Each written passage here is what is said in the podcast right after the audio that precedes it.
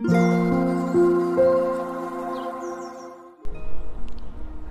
thank you for listening. This is Mac. こんばんは、デザイナーの Mac です。今日は束縛についてちょっとお話をしようと思うんですけど、えっ、と、束縛っていう言葉自体がいろんな定義があると思うんですが、あの今回はその恋愛とかパートナーとの関係においての束縛についてなんですが、うんと束縛されるというのが嫌という人がよくいらっしゃって私もよくその話を聞くんですけどえー、っと私はどちらかというとというか全然束縛を束縛と感じない人でえっ、と何て言うかな。すごく密に連絡を取る方でうん。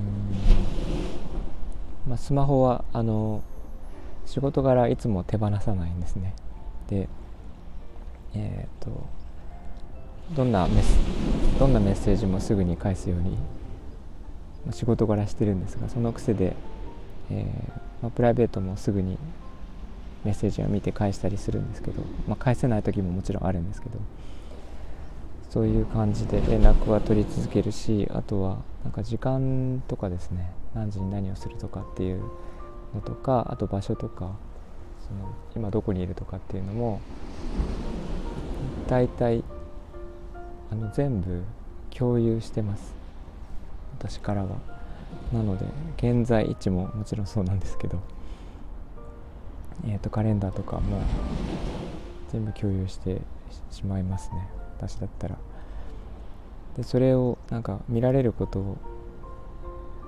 嫌と感じたことがなくてうんとどちらかというとそれをえっ、ー、と見てもらうことを愛情と感じてしまう人なので ちょっとなんか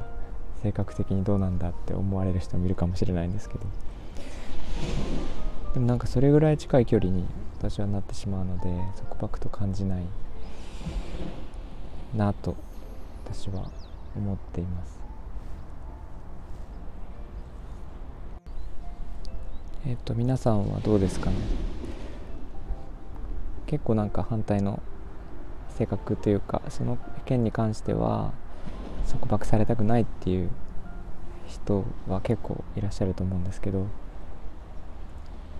その辺りはどうなのかちょっと知りたくて、えー、声に出してみました。えっ、ー、とまあ私はそういう性格なのでえー、となんか結構頻繁に連絡を友達からも、えー、いただいても全然なんていうかな迷惑に思わないので、え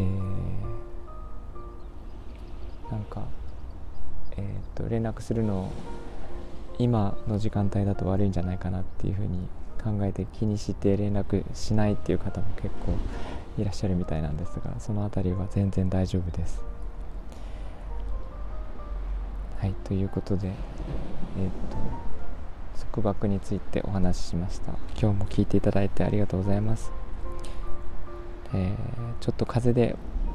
聞きづらいところがあったかもしれないんですが、えー、すいませんえっ、とじゃあ以上にしたいと思いますみんなが優しくありますように Thank you for listening and have a good night. おやすみなさい。バイバイ。